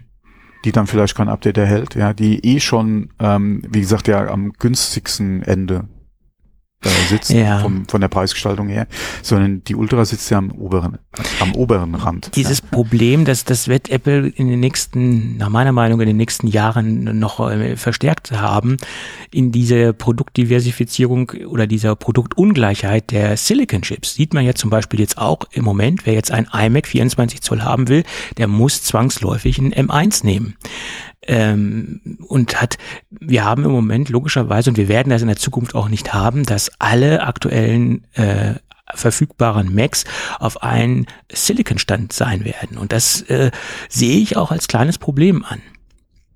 Ne? Das, ja, das, das ist ja auch das, was wir auch schon angesprochen ja. hatten, wenn jetzt das R mit dem M3 kommt. Genau, richtig. Dann genau. hast du ein R mit M3, okay, das ist kein Ultra. Das, ist der Einstiegs-M3, mhm, der normale, ja. ja. Genau, das, nee, das ist kein Pro, das ist kein Max. Mhm. Trotzdem hast du ja nur einen M2 ja in den MacBook Pros. Äh, ein M2 Pro und ein M2 Max gibt's ja. Ja, aber kein M3. Nein, nein, das ist richtig, klar. Wie gesagt, und da, klar, dass, dass der M3 leistungstechnisch vielleicht mit dem Pro so nicht mithalten kann Nein. oder die vielleicht irgendwie gleich aufliegen oder der mhm. M2 äh, Pro, gerade in der Max-Variante äh, dann vielleicht trotzdem noch leistungsfähiger ist als der Standard M3, okay, nur auf dem Papier liest du erstmal, Klar. das MacBook Air hat doch ein M3. Das ist richtig, das ist richtig. Das, das ist ja genau das Problem, was wir jetzt beim M Mac Studio haben. Den gibt's ja in M1 genau. Max. Und der M1 Max ist in sehr vielen Bereichen trotzdem noch schneller als der M2 Pro. Ähm, der M2 Pro hat zwar in vielen Bereichen ein, äh, auch einen kleinen Vorsprung gegenüber den M1 Max, aber unterm Strich gesehen ist der mhm. Studio immer noch dem M2 Pro ein wenig voraus. Nicht mhm. viel, mhm. aber ein wenig. Aber das sieht der Otto Normalanwender ja nicht. Der mhm. sieht M2 Pro, muss ganz neu sein. M1 Max ist, ist halt, äh, ja, ja, äh, ja. Im M1 ist halt noch der alte. Äh, faktisch gesehen hat er recht, genau. Und mhm. das ist, denke ich, auch das, das große Problem, was Apple in den nächsten Jahren und wahrscheinlich, äh, wenn sie diese ähm, Silicon-Geschichte äh, weiterführen oder diese hauseigenen äh, Chips halt weiterführen werden, wo man von ausgehen kann, äh, immer noch haben werden, dass, dass keine durchgehende aktuelle Produktlinie auf allen Rechnern äh, stattfinden wird. Es wird immer halt Nachzügler geben, ganz aktuelle Rechner geben und es wird nie durchgehend konsistent eine einheitliche Produktlinie geben, was die Prozessorbasis beanlangt. Und das ist natürlich für den Otto-Normalkunden schwierig äh, herauszufiltern für sich, was der richtige Rechner ist. So ist es. Aber okay, äh, da muss man dann eine gute Beratung haben. Das kann dann Apple ja, machen. Andererseits, wenn du ein Studio haben willst, du kriegst ja nichts anderes. Nö, äh, richtig. Das ist letztendlich der leistungsstärkste Desktop-Rechner äh, äh, auf Silicon-Basis von Apple. Das ist korrekt. Derzeit. Gut. Tja, von Micro-LED auf Studio gekommen, auch nicht schlecht. So. Tja, jetzt kommen wir zum nächsten Thema. Das ist auch so ein Thema, was von, äh, von, von, ja, von vielen Quellen unterschiedlich behandelt worden ist und von vielen Quellen äh, ein unterschiedliches Fazit gezogen worden ist. Ähm, das, ja, ja, ich denke mal, das ist wahrscheinlich eher bei dem, was du ähm, ähm, als Quelle genannt Quellen hast. dazu hattest ja. wahrscheinlich äh, eher zutrifft. Zum Beispiel würde, wäre es das, was ich mir halt ähm, Möglich. wünsche, aber von dem ich eigentlich auch ausgehen würde. Ja. ja. Auch ein, na gut, fangen wir erstmal ganz von vorne an. Mhm. 9 to 5 Mac hat berichtet, dass Apple an einer Technologie arbeitet, um Siri natürliche antworten zu lassen. Nicht nur um Siri natürliche antworten zu lassen, sondern auch äh, flexibler auf Sprach Anfragen zu reagieren. Im Moment ist es ja leider so, dass man mm, exakten Terminus oder einen relativ genauen Terminus verwenden muss, um mit Siri äh, zu interagieren. Äh, und wenn das jetzt so nicht äh, stattfindet, dann sagt sie, ja, Moment, also ich habe dich jetzt nicht verstanden oder ich kann das im Moment nicht oder gibt dir irgendwelche schnippischen Antworten, mehr oder weniger. Und daran arbeitet halt Apple und hat auch das Ganze schon zumindest auf einen Device äh, testweise ausgerollt. In der tvOS Beta 16.4 äh, sind halt Codeschnipsel aufgetaucht und auch äh, bei einigen ähm, durch Zufall ausgesuchte Nutzer äh, erscheint auch Siri akustisch sehr viel souveräner, sehr viel natürlicher und äh, man kann auch etwas natürlicher mit ihr interagieren. Ähm, das ist aber auch nicht durchgehend der Fall. Also nicht jeder TV Beta 16.4 äh, Nutzer hat halt diese Möglichkeit. Das ist äh, nach meiner Meinung oder auch nach der Berichterstattung, die ich gelesen habe, durch Zufall generiert das Ganze. Äh, und in, es soll auch ein neues Framework geben, was sich Siri Natural Language Generation nennt. Da ist wohl Name Programm letztendlich oder was man aus diesen Beta-Berichterstattungen herausnehmen konnte. Ähm, und da, da wäre ja schon mal Siri, Siri sehr viel mitgeholfen, wenn es etwas natürlicher klingt und wenn auch die äh, eine gewisse Erkennungsflexibilität von ihrer Seite vorliegt. Äh, ich denke, da werden wir schon mal ganz großen Schritt mit äh, vorne. Ähm, und es gab auch einige Quellen, die habe ich allerdings auch jetzt mittlerweile äh, mal kurz überflogen, dass äh, sie gesagt haben, es geht so ein bisschen in Richtung äh, Chat-GPT. Mhm. Davon hat sich aber allerdings äh, 9to5Mac äh, distanziert und hat gesagt, nee, dahingehend ist noch ein weiter Weg und das sei jetzt nicht der der Ansatz von diesem Codenamen Bobcat, also das ganze Projekt soll wohl Pop, Bobcat heißen. Und ähm, das soll wohl in erster Linie jetzt nicht dahingehend äh, in, in Richtung ähm, ChatGPT gehen, äh, sondern nur um ein natürliches äh, Spracherlebnis und um diese Erkennungsflexibilität. Und äh, derzeit, wie gesagt, nur auf tvOS, aber da es halt serverbasierend ist, äh, soll das Ausrollen auf andere Devices relativ einfach sein. Das heißt, iPhone und die ganzen anderen Devices ähm, sind, denke ich, relativ schnell ausgerollt. Also das konnte man aus den verschiedenen Artikeln herauslesen. Naja. Ein kleiner Schritt für Siri, nee, ein kleiner Schritt für die Menschheit, ein großer Schritt für Siri, könnte man sagen. naja. Siri ist ja nach meiner Meinung unter den ganzen Sprachassistenten immer noch der, der die größten Defizite aufweist. Das ist jedenfalls meine persönliche Erfahrung, die ich mit Siri gemacht habe. Ja, generell das Thema Sprachassistent ist halt ja. wirklich schwierig. Klar, wenn du, äh, wenn du einen Sprachassistenten hättest, der ähnlich wie ChatGPT halt Antworten produzieren könnte. und dich dann via ja, Google kriegt es einigermaßen gut hin, gerade mit den Folge ähm, Fragen oder äh, Antworten dann auf deine Fragen, dass er den Bezug zur vorherigen Frage herstellt, äh, kriegen sie eigentlich relativ gut hin, kommt immer drauf an, was, ja. Ähm, aber wenn du, wie gesagt, sowas hättest, ähnlich wie ja. ChatGPT, wäre, glaube ich, dem Assistenten auch schon mal viel geholfen. Ja. Die Frage ist halt, äh, will man, alle on-device wird halt schwierig, ja. Ähm, und will man generell sowas haben? Und bei ChatGPT hat man halt im Moment noch die Problematik, dass äh, auch vieles einfach eine Dampfplauderei ist und vieles gar nicht stimmt, was die dir da erzählt. Ähm, okay, das ist wie, wie bei uns ja auch. Wir können nur das erzählen, was wir ja, nee, also, an, an Wissen nee, die, die, äh, vielleicht die, denken haben zu tun. Ja? ja? aber wenn man jetzt zum Beispiel ganz faktische Dinge hat, die man dem ChatGPT fragt, dann ähm, entwickelt die da und elaboriert da irgendwelche Dampfplaudereien, die einfach gar nicht stimmen. Also das ist auch schon sehr, sehr oft vorgekommen. Und gerade da sehe ich so im Moment noch diese Problematik bei, bei ChatGPT. Ne? Das ist halt. Ähm ja, okay, irgendwo hat sie die Daten ja her. Also das ist ja auch eine Frage der Datenquelle, beziehungsweise welchen Bezug zwischen den unterschiedlichen Datenquellen, die sie hat, stellt ChatGPT auf deine Frage halt hin an. Ähm, die Frage ist halt, inwieweit ist da irgendwo noch eine Plausibilitätsprüfung, die man vielleicht selbst noch vornimmt? Das sollte man im Moment sein? auf jeden Fall noch tun bei der ganzen Kann Geschichte. es sein, dass ja. 5 plus 5 neun ist, ja, ja, ja. ist da irgendwas falsch, ja. Ähm, das ist halt die Frage, ja, und da ist halt mit, jetzt hat man gerade ChatGPT, glaube ich, vier ausgerollt. Mhm. Das ist ja auch ein stetiger Prozess, ja, das halt zu verbessern. Manche sagen ja, man sollte dem ganzen Ding einfach freie Hand lassen, ja. Und wenn es dir eine Bombenanbauanleitung geben will, wenn du danach fragst, dann sollte Sehe ich nicht tun. so, aber okay. Genau, ja, das ist, das ist halt wieder das, ja, die einen, das ist halt wieder von dem einen Extrem das andere, ja. Die einen fangen dann wieder an von Free Speech und bla bla mhm. bla. Und die anderen sagen, ja, was muss hier äh, mein Dreijähriger im Internet für Rohrbombenanbau Leitungen finden können, ja. Ähm, das sind halt jetzt die Extreme, die gerade wieder aufeinanderprallen. Ähm, ich bin da auch ganz klar bei so Themen halt für Regulierung, aber ja, ja das ist das meine, meine Meinung dazu.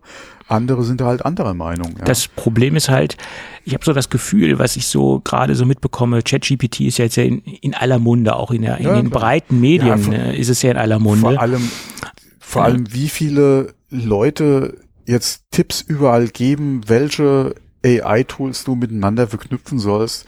Genau. Um dein, boah, Freunde, ey, lasst mich mit der Scheiße in Ruhe. Ja. Naja, es gibt auch viele nützliche Dinge, die man damit machen kann. Klar, das ist ja bei jeder ja, Technologie so. Du stellst so, die Frage ne? an ChatGPT, das Ergebnis haust du hier rein und dann das Ergebnis haust du wieder hier rein und das haust du hier rein und dann ja, kann keiner feststellen, dass das ursprüngliche Ergebnis aus ChatGPT kam und dann gibt's dieses AI-Tool noch und dann kannst du, boah, Freunde, ey. Sorry. Ja, es gibt halt Dinge, die kann man gut damit erledigen oder man kann halt auch ähm, Dinge weniger gut damit erledigen. Aber das ist bei jeder Technologie halt der Fall. Äh, das Problem, was ich halt sehe, im Moment habe ich das Gefühl, dass es jetzt im Moment sehr kumuliert aus, aus dem Boden schießt, in jeglicher Form. Äh, Microsoft äh, ist ja da auch an, an, an Dingen dran, ähm, das einzubauen. Oh ja, äh, ich habe da was gesehen gehabt in Bezug auf Clippy. Äh, aber das war jetzt aber ein Witz, oder? Nee, nee, äh, die bauen das in Bing ein und so weiter. Also da gibt es ah, ja aus, äh, von allen großen Konzernen im Moment Bewegungen, ähm, auf diesen Zug mit aufzuspringen. Und wenn wir da jetzt nicht höllisch aufpassen als Gesellschaft und auch als verantwortliche Gesellschaft für diese, für diese Dinge, dann kann uns das ganz schön über die Ohren hinauswachsen und kann, ich sag's mal jetzt ganz ähm, polarisierend, kann uns ähm, Probleme bereiten und kann uns äh, in eine Ecke drängen oder in ein, wo wir gar nicht hin wollen. Also ich denke, wir sollten da mit Besonnenheit rangehen und wir brauchen für diese Sachen eine Regulierung, nach meiner Meinung, ganz klar. So sehe ich das. Ja, die Frage ist halt, wo fängt's an, wo hört's auf? Ja, ähm, ich denke, wir haben oder können ganz gut sehen, ja, mit den ganzen Problematiken, die sich jetzt zeigen mhm. in Bezug auf Social Media, und egal was, egal ob wir bei Twitter anfangen, Facebook, Instagram, TikTok, gerade auch jetzt in den Staaten wieder die Diskussion um TikTok, ähm, Äh, oder wie gesagt, egal welche Social äh, soziales Netzwerk mhm. man jetzt wirklich mal herannimmt. Ja, ich glaube, die Jahre haben jetzt gezeigt, mit welchen Problemen man da einfach ja, zu kämpfen hat, aber welche Probleme sich aus, aus den sozialen Netzwerken einfach ergeben können. Die bringen Gutes, ja, die bringen allerdings auch Schlechtes. Und die Frage ist halt, was machen halt solche Tools wie ChatGPT, gerade wenn sie halt in der breiten Masse irgendwo jetzt Verwendung finden oder gerade ja auch so beworben werden, dass sie das Next Big Thing äh, sind, ja, um äh, Content zu produzieren. Ähm, was machen die da eventuell oder wie, wie weit steigt der, das schlechte Ergebnis oder wie stark steigt das schlechte Ergebnis mit solchen produzierten Inhalten halt jetzt noch an, wenn man, wie gesagt, die Erfahrung ja gemacht hat, ja, mit Twitter, mit Facebook, ja, mit dem ganzen anderen Kram, ja, und die Diskussion, die man jetzt gerade da für, äh, führt, ja, ähm, was bedeutet das halt, wenn jetzt diese Anwendungen, ja, wirklich so stark zunehmen in Zukunft, ja? Ja, klar. Und du siehst ja auch, dass solche Dinge, ähm, ich, ich, gut, das ist jetzt ein ganz blöder, Ver ne, ist vielleicht ein Vergleich, der auch ein bisschen hinkt, äh, in, in welche Hände es gelangt. Du siehst ja bei Twitter. Twitter ist jetzt mehr oder weniger in einer unter einer Führung, die jetzt nicht, nicht unbedingt äh, in den letzten Monaten positiv äh, gezeigt hat. Ähm, und je nachdem, was mit äh, wie ChatGPT ähm, gesteuert wird oder was damit passiert, äh, ja. Nee, vor allem, wie sich halt die Anwendung halt verselbstständigen kann, weil das war auch das, was ich gemeint hatte mit den ja. ganzen Hinweisen, gerade zur Automatisation, Automatisierung. Oh, ja. ähm, äh, mit den ganzen Tipps, die du mhm. jetzt hast, ja, du kannst hier Auto, dein, dein komplettes Blog automatisch mit Beiträgen von ChatGPT füttern lassen. Mhm. Die Frage ist doch, weil, wie du vorhin gesagt hast, mit den falschen Ergebnissen, die halt rauskommen können, wenn du so ein Automat oder ein Tool automatisierst, was ein oder mehrere Blogs ständig mit Inhalten füllt und sich das irgendwo so verselbstständigt, dass da viel Müll nur noch drin steht, der vielleicht auch viel konsumiert wird. Das ist doch genauso die, Problematik, die wir ja generell hatten hier mit den Blasen etc. und Fehlinformationen mhm. und Verbreitung von Fake News, sage ich jetzt einfach mal, auch wenn der Begriff ja mittlerweile sehr schlecht besetzt ist. Ähm, dazu können diese Tools, gerade wenn sie halt automatisiert benutzt werden, äh, die können da halt auch ja, auch missbraucht werden, aber die können ja auch aus dem, also wie gesagt, von sich aus, mhm. wenn du nicht aufpasst, halt schlecht trainiert werden und ja, ja, entsprechend Müll einfach auswerfen, ja.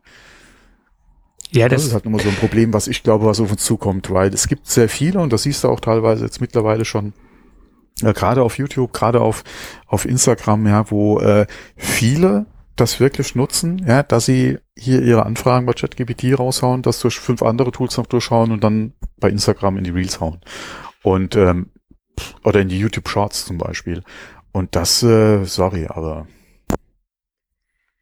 das ist äh, ja, nicht das, meine, was ich mir jetzt von einem Content Creator erwarte. Ja, ähm, ja gut das kommt darauf an, wie man es zum Beispiel einsetzt. Wir können jetzt mal ganz transparent ja, sein. Ja. In der letzten Folge haben wir unseren Podcast durch Clean Voice äh, durchgejagt. Clean Voice ist so ein Tool, was ja, in den Staaten. Aber das ändert ja nichts an dem Inhalt, der hinten rausfällt. Äh, doch, ein bisschen schon. Äh, darauf will ich jetzt eingehen. Äh, ich werde es nee, diese Folge. Der, der, macht ja aus, der, der macht ja keinen Faktencheck und, schneid, nein, und schneidet da inhaltlich nicht. Inhaltlich nicht. rein. Nee, darum geht's ja. Inhaltlich um hat er nichts manipuliert. Nein, nein. Äh, nur ähm, es, es die, wer jetzt aufmerksam zugehört hat, wird in der letzten Folge gemerkt haben, dass ähm, da so ein paar Schnitte angesetzt worden sind, die automatisiert ange angesetzt worden sind. Wir haben testweise unsere letzte Folge durch Clean Voice gejagt. Clean Voice ist so ein Tool, was auch AI-basierend ist oder wo eine sehr wichtige Komponente äh, ja, auf AI basiert. Alles AI. Genau, aber und da habe ich festgestellt, äh, leider erst zu spät, dass das am Anfang auch sehr, sehr gut funktioniert hat. Äh, so die ersten ähm, 30, 40 Minuten, die ich Probe gehört habe, relativ gut funktioniert hat. Also, äh, wie man so schön sagt, Clean Voice hat so Dead Air rausgeschnitten, also Sachen, die einfach nicht, äh, wo wir Pausen gemacht haben oder auch Sprachgeräusche oder auch Mundgeräusche haben sie ausgeschnitten, also so Schmatzer oder äh, wenn man ein bisschen zu nah am Mikrofon war etc. Das hat auch relativ gut funktioniert, auch wenn die Schnitte ein wenig hart waren. Äh, wenn man jetzt nicht so ganz genau hingehört hat, konnte man das auch ganz gut wahrnehmen, also konnte man das auch gut durchhören. Ähm, allerdings war es dann auch so, dass äh, äh, das Clean Voice System am Anfang gelernt hat aus unseren Dialogen und auch die Verarbeitung hat so 30 Minuten gedauert, äh, wer spricht und wer redet und das war so ein, ein Zweiergespräch. Zum Schluss allerdings habe ich ja mein Gadget Review gehabt und da war ich relativ, äh, da war ein Monolog am Start. Mhm. Also da warst du zu, sagen wir mal, 95 Prozent sprachtechnisch nicht aktiv. 99, ja. Oder 99, wollte das jetzt nicht so drastisch ja. ausdrücken. Und da hat er aber einen Scheiß zusammengeschnitten. Äh, es war zwar noch verständlich, es hörte sich aber so an, als ob es Leitungsaussetzer gegeben hat. Habe ich allerdings mhm. erst zu spät gemerkt, nachdem mich dann 12 Saus darauf aufmerksam gemacht hat, äh, die es gehört haben. Sag mal, hast du da, hast du da Schnaps getrunken oder was war los? Äh, äh, ist da dein AI-Bot aus dem Ruder gelaufen? Ja. So, ich meine, man konnte den Zusammenhang noch verstehen. Ähm, es war auch zu, ähm, ich sag mal so 90 Prozent alles noch verständlich, aber man hörte, dass da irgendwo was geschnitten mhm. worden ist. Ähm, wenn man das jetzt nicht wusste, dass da was geschnitten worden ist, automatisiert, dann hätte man gedacht, da war ein Leitungsaussetzer. Aber da ich ja hier quasi der meine lokale Spur aufnehme, konnten das ja keine Leitungsaussetzer sein, weil ich sende es ja nicht zu dir. Wenn, wären die ja nur von dir gekommen, die Leitungsaussetzer, aber war ja nicht. Die Aufnahme war ja in Ordnung von deiner Seite, die bei mir angekommen ist. Und daran sieht man, dass so ein AI-Tool noch ein bisschen lernen muss, wenn jetzt auf einmal in einem Podcast, wo ein Dialog geführt wird, auf einmal ein Monolog kommt, dass da Probleme sind, dass sie beim Umschalten Probleme haben. Ne? Und ich werde das jetzt diese Folge nicht einsetzen. Ich werde es oldschool-mäßig äh, veröffentlichen, wie wir es immer veröffentlichen. Und ähm, werde darauf verzichten. Aber man muss ja mal ausprobieren, man muss ja mal testen. Ja, ja. ja? In den Staaten wird das Ganze gehypt. Anders wäre es wahrscheinlich gewesen, wenn ich jetzt komplett einen Monolog gehalten hätte, von Anfang bis zu Ende, zu, bis zum Ende. Ja, dann hätte sich das. Nicht. Musst du mal probieren. Nee, um Gottes Willen, kann ich ja nicht. Sonst ähm, ich brauche einen Gegenpart. Na gut, das zu, zu ganzen, zur ganzen Siri-Geschichte. Ja, dann sind wir doch mit unserem Hauptthemenlauf durch. Ne? Mhm. Haben wir noch ein Gadget? Ja, das haben wir nämlich noch. Haben wir noch was? Was haben wir denn? Oh, was haben wir denn? Da haben wir was ganz Tolles. Also finde ich zumindest, sonst würde ich es ja nicht aufnehmen. Und jetzt muss ich nämlich mal in mein äh, vorbereitetes Dokument wechseln. Ich habe mal wieder ein In-Ear-Kopfhörer getestet oder ein In-Ear-Kopfhörersystem. Ähm, normalerweise teste ich ja nicht so viele Kopfhörer oder In-Ear-Kopfhörer, weil ja, äh, ich sag immer, man hat sich dann so auf ein System eingeschossen, das funktioniert ganz gut und das setzt man dann auch ein und es läuft und ja, ich habe zwar schon sehr viele Angebote bekommen von, von vielen Herstellern, aber ich habe sie abgelehnt, weil ich erstens nicht die Zeit dafür habe, was zu testen, was ausgiebig zu testen und ähm, zweitens auch, äh, wenn ich was gefunden habe, was mir gut gefällt, es dann, wie gesagt, auch relativ lange nutze. Aber da ich das Produkt, was ich äh, von der Firma Nura äh, getestet habe, im Vorfeld äh, für sehr gut befunden habe und auch immer noch im Alltag einsetze, war ich doch ähm, sehr ähm, in Versuchung geführt, auch das neue Produkt aus dem Hause Nura zu testen, weil ich halt mit dem alten Produkt, in Anführungsstrichen alten, also mit dem immer noch existierenden Produkt, sehr, sehr gute Erfahrung gemacht habe. Und äh, wenn dann noch der Zusatz Pro im Namen steckt beim neuen Produkt, dann hat man mich ja quasi schon. Ähm, und ich habe mir die neuen Nura True Pro angeschaut. Ähm, und die vergangenen, wie, wie ich es eben schon sagte, die, die, das vergangene Produkt, was ich getestet habe, das habe ich immer noch eingesetzt, äh, setze ich immer noch ein und äh, jetzt natürlich im, im Langzeittest setze ich die Pro ein. Und die Dinge habe ich jetzt seit drei Wochen im Dauertest. Also so ein langes Review oder so eine lange Reviewzeit hatte ich äh, selten. Aber ich wollte mir das auch genau anschauen oder anhören im wahrsten Sinne des Wortes, weil, ähm, naja, Kopfhörer, die so preisintensiv sind, ähm, da ist man natürlich ein bisschen genauer im, im Test oder im, ich sage mal etwas schaut man sich etwas genauer an äh, als als wenn man jetzt da so ähm, äh, Dinge im mittleren Preisbereich testet. Ist jedenfalls meine Meinung. Und ähm, im Prinzip äh, würde ich sagen, fangen wir erstmal mit den, mit den Grundsätzlichkeiten an. Wir haben ein, ein kompaktes Ladecase, was im Endeffekt äh, die gleiche Bauform hat wie die normalen äh, Neura äh, in ihr Systeme. Da sind sie sich recht ähnlich. Wir haben auch einen USB-C-Ladeport, äh, ganz klassisch, mehr oder weniger. Mittlerweile kann man ja bei USB-C schon klassisch sagen. wir haben an den in ihr ähm, äh, Hörelementen äh, eine Steuerung per Touch, die genauso solide und gut funktioniert wie bei den normalen Nura. Ähm, wir haben als, als Technik, als Treiber einen 10 Millimeter Treiber verbaut. Äh, wir haben die neueste Bluetooth äh, Connect, Konnektierungstechnik oder Connect-Technik an Bord, Bluetooth 5.3. Wir haben Multipoint äh, Bluetooth, bedeutet, wir können das Gerät äh, mit mehreren Geräten koppeln und dann einfach nur umschalten. Das ist sehr charmant. Äh, wir haben aktuelle Codecs an Bord und da haben sie wirklich geklotzt und nicht gekleckert.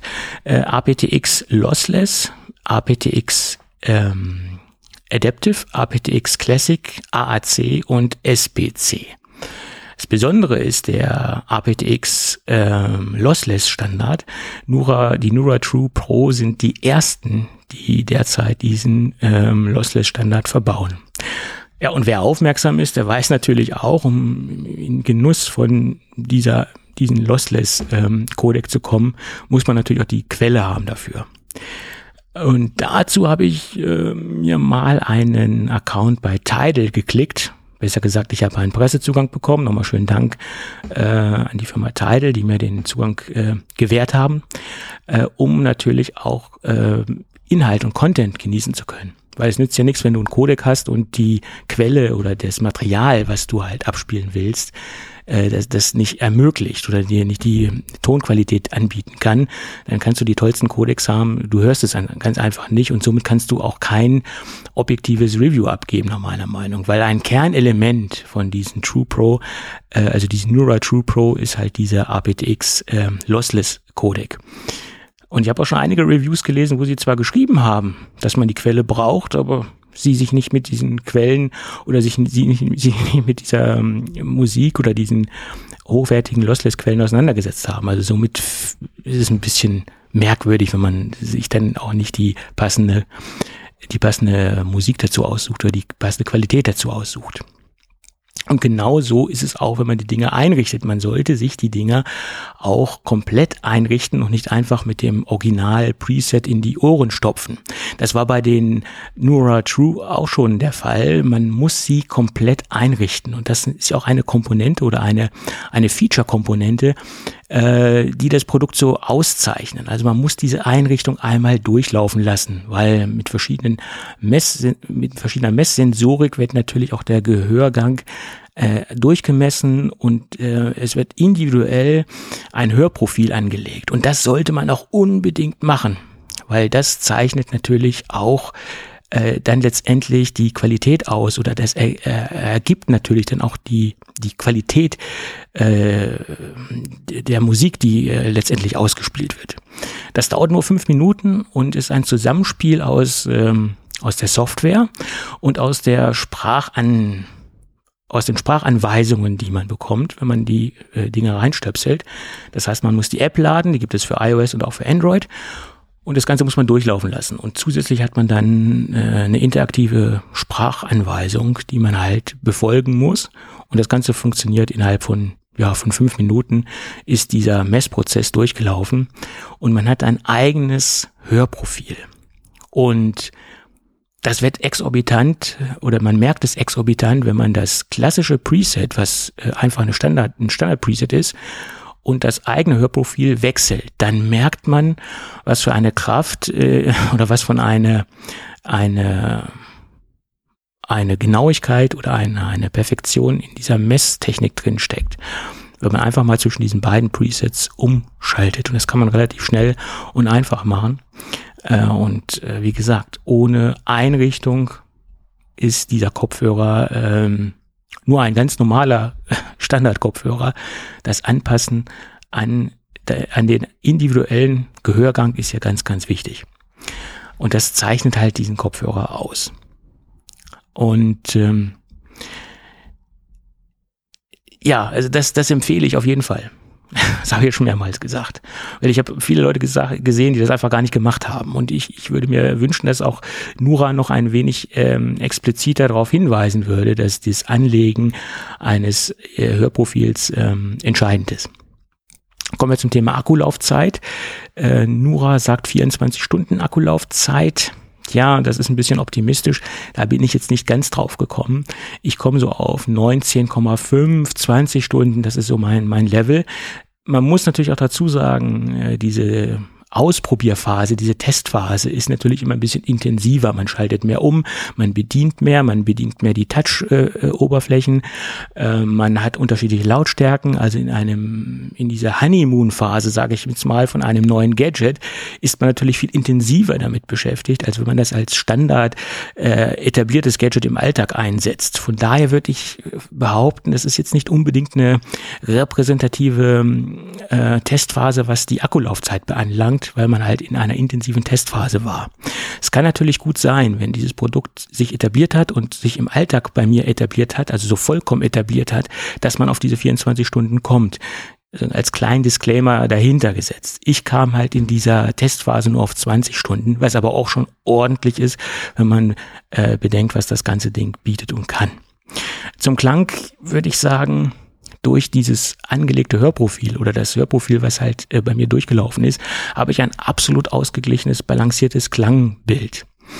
Äh, und das ist auch diese Hauptkomponente, die möchte ich nochmal herausstellen. Das Ding durch diesen aptX Lossless Codec in Zusammenspiel mit Tidal äh, bietet gegenüber anderen In-Ear-Systemen, die ich bis jetzt getestet habe, ein exorbitant gutes Klangbild.